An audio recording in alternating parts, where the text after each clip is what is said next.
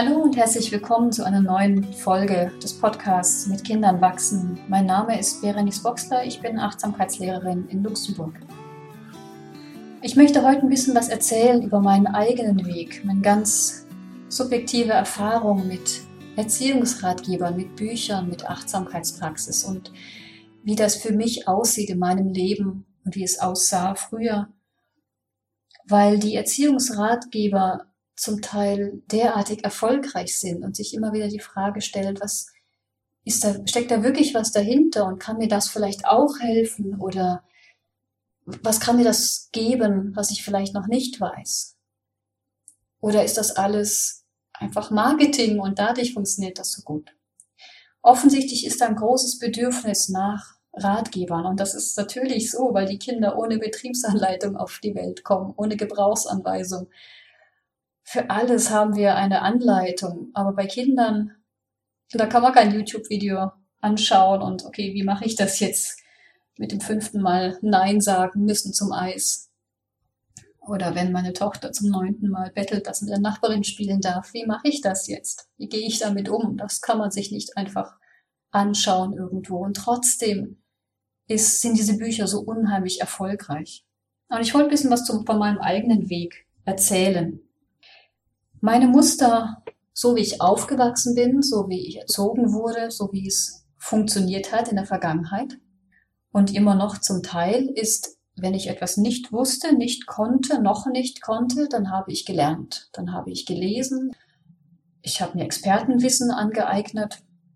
Damals gab es noch kein Internet, aber alles, was ich kannte, so, so funktionierte das. Wenn man etwas nicht weiß, dann muss man lernen und wenn man gut genug ist und gut genug lernt und sich genug konzentriert, dann klappt das auch. Dann stimmen die Noten und dann kann man das auch. Dann kann man das erreichen, was man möchte.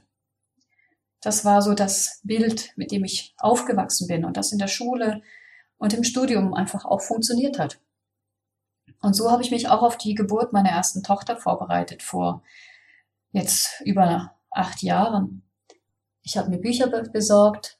Ich habe mich ferngehalten von Internetforen, die es dann damals schon gab. Dann ich habe schon geschaut, welche Bücher sind, werden empfohlen, welche eher nicht und habe mich dann so auf zwei, drei beschränkt, aber die habe ich dann wirklich durchgearbeitet mit äh, Textmarker und Unterstreichen. Also so wie ich das immer gemacht habe in der Schule. Und ich dachte, ich bin echt gut vorbereitet. Und dann kam die Geburt und dann hat mich umgehauen, dass plötzlich der absolute Kontrollverlust war. Dann kamen körperliche Schmerzen direkt nach der Geburt. Dann kam dieses lebendige Wesen, das mich plötzlich rund um die Uhr brauchte. Da kam dieser Umgang mit Gedanken oder kein Umgang mit Gedanken, denn das hatte ich nie gelernt. Da kam diese Schwall von Gedanken, die mich extrem erschreckt haben. Diese Sehnsucht nach meinem alten Leben, dieses irgendwas klappt hier nicht, irgendwas stimmt nicht. Es ist so anstrengend. Ich liebe dieses Kind über alles und es ist so unglaublich anstrengend und das kann doch nicht sein. Und ich hatte mir vorher auch schon Babyjahre von Remolago besorgt und habe das auch durchgearbeitet, weil ich es einfach gut machen wollte. Ich wollte es richtig machen.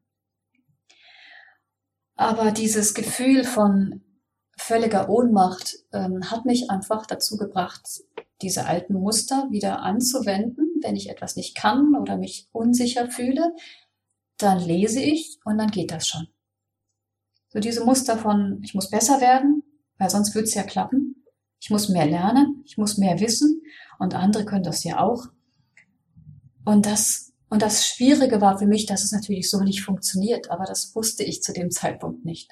Ich wusste nur, irgendwas geht gehörig schief und ich krieg's trotzdem nicht hin. Und es ist trotzdem so schwierig, obwohl ich so viel lese, obwohl ich mich so gut vorbereite, obwohl ich glaube zu wissen, was das Kind jetzt braucht oder was jetzt richtig ist, was in welcher Phase jetzt gerade angesagt ist und so weiter.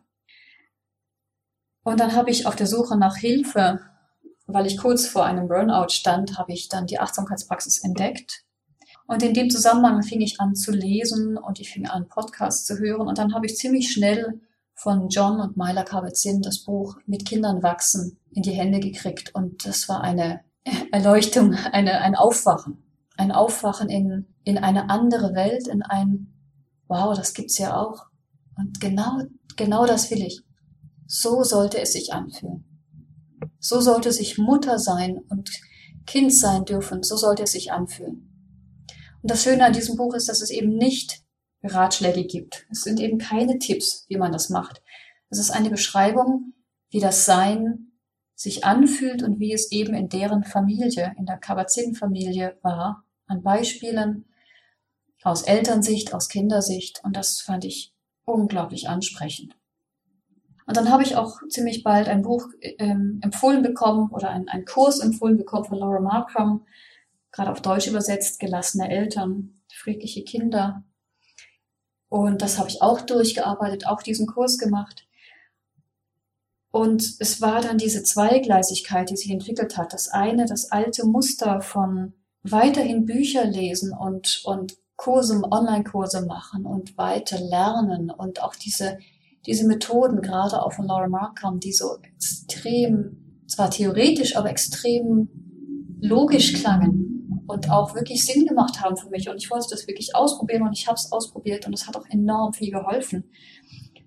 Und auf der anderen Seite die Achtsamkeitspraxis, die sich langsam, ganz, ganz langsam entfaltet hat. Dieses Spüren, die eigene Wahrheit finden, einen eigenen Weg finden. Und das ging viele Jahre einfach zweigleisig, dass beide, das Alte und das Neue quasi, Verstand und Herz, diese Zweigleisigkeit, die mir sehr gut gefallen hat. Zum einen, weil da diese, dieser Halt noch war, dieses, das kenne ich und das fühlt sich gut an. Aber zunehmend einfach weg von, das sind Experten und so mache ich das jetzt, hin zu, das ist spannend, ich probiere das mal aus. Also weniger von, das muss ich so machen, hin zu Inspiration, Ideen suchen, Ideen finden und einfach mal schauen, wie es für mich auswirkt, was das auf mein Kind, auf mein Mutterdasein, ähm, wie das sich das auswirken kann, wie das aussehen kann. Und diese Achtsamkeitspraxis, die eben zunächst einmal ohne jetzt auf Mutterrolle bezogen, einfach mein eigener Weg, mein eigenes Aufwachen war, meine eigene Wahrheit finden. Und das brauchte Zeit bei mir. Das braucht immer Zeit. Es ist nicht einfach, so diese alten Muster abzulegen und diese alten Konditionierungen. Und ich habe die letzten Jahre weiterhin Bücher gelesen als Inspiration, als Stütze. Daniel Siegel, Achtsame Kommunikation, Linhard Valentin, Die Kunst gelassen zu erziehen. Dann von Herbert Renz-Polster, den ich erleben durfte bei einem Vortrag und dann seine Bücher ganz ansprechend fand. Äh, dann Christopher Willard, Aufwachsen in Achtsamkeit, ganz viele Ideen und auch ähm, Inspirationen. Aktuell lese ich Bücher über gefühlsstarke Kinder, weil mir das sehr hilft, viele Dinge zu verstehen, von denen ich meinte, ich mache irgendwas falsch. Dieses Denkmuster kommt immer wieder.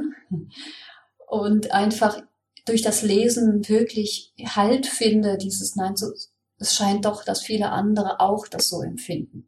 Eltern von gefühlsstarken Kindern und dass, dass meine Tochter viele Dinge offensichtlich genauso macht, wie die, die Schriftstellerin, also die Autorin das ähm, erklärt. Und das hilft mir schon sehr, dieses sich nicht alleine fühlen, sich nicht so ja, isoliert fühlen. Das heißt, ich habe weiterhin Bücher und Expertenmeinungen und, und einfach Inspiration. Und das wird wahrscheinlich auch nie aufhören, weil ich mit der Zeit auch entdeckt habe, dass Lernen, Lesen, dass es sich gelöst hat von ich kann, ich bin noch nicht gut genug, ich kann noch nichts oder noch nicht genug, dass es ein, das Lernen, Lesen einfach eins meiner Grundbedürfnisse ist. Neugierde. Ich bin neugierig. Ich will Neues lernen will Sachen rausziehen und so umwandeln, dass sie in meinen Alltag passen, in mein Leben passen. Und ich mache das gerne. Ich lese gerne und ich lerne gerne. Aber das habe ich auch erst entdecken müssen. Dass es einfach nur der Freude will und der Neugierde will so ist, aber nicht, weil ich denke, ich müsste das tun, um besser zu werden, um Sachen besser hinzukriegen. Ich mache das also weiterhin. Auf der anderen Seite ist natürlich meine Achtsamkeitspraxis immer stärker geworden dieses Spüren in mir selbst, dieses Weitergehen, Tiefergehen und einfach schauen, was ist jetzt gerade für mich richtig. Ja, ganz oft kommt so ein Satz in, in den Hinterkopf so erst verbinden, dann korrigieren oder Sie benimmt sich wie ein Kind, weil sie ein Kind ist. Stopp, atmen. Also diese Sachen, die ich aus Büchern aufgeschnappt habe. Natürlich kommt das. Das, das hilft mir ja. Das sind ja die, diese Stützen, die ich gerne integriere. Und dann immer wieder darüber hinausgehen und schauen, was ist jetzt gerade wichtig. Was ist jetzt bei diesem Kind? Was ist jetzt bei mir? Und was ist gerade in diesem Moment das Wichtige? Wie kann ich die Beziehung halten oder immer wieder auch wiederherstellen? Das heißt, mein eigener Weg hat sich entwickelt von, von nur das eine, also nur lesen, lernen, besser werden. Dann hat sich die Achtsamkeitspraxis eingeschlichen und hat sich breit gemacht und ausgebreitet und hat sich nun auch auf das Lesen ausgewirkt, so dass jetzt beides ganz wunderbar aufeinander passt. Verstand und Herz. Also der Verstand, das Lesen, das Lernen, das Wissen. Und das mir sehr hilft und immer noch, immer wieder Stütze ist und aber auch Inspiration und einfach Neugierde und schauen, wie passt das für mich als Mutter, für mich als Mensch. Und das Herz, die Achtsamkeitspraxis. Wie ist es jetzt gerade? Das Vertrauen in mich und das Sein mit dem, was ist, Sein mit dem Menschen, der vor mir steht und Sein mit der Person oder mit den Gedanken, mit den Emotionen, die jetzt gerade bei mir sind. Also diese, diese Expertenmeinungen oder einfach diese Bücher, Erziehungsratgeber, dass die für mich persönlich eine ganz wunderbare Stütze waren und sind. Und ich aber immer wieder auch diesen Drang in mir verspüre, wenn etwas Neues rauskommt, oh, das muss ich lesen. Da ist bestimmt noch was drin, was ich nicht kenne.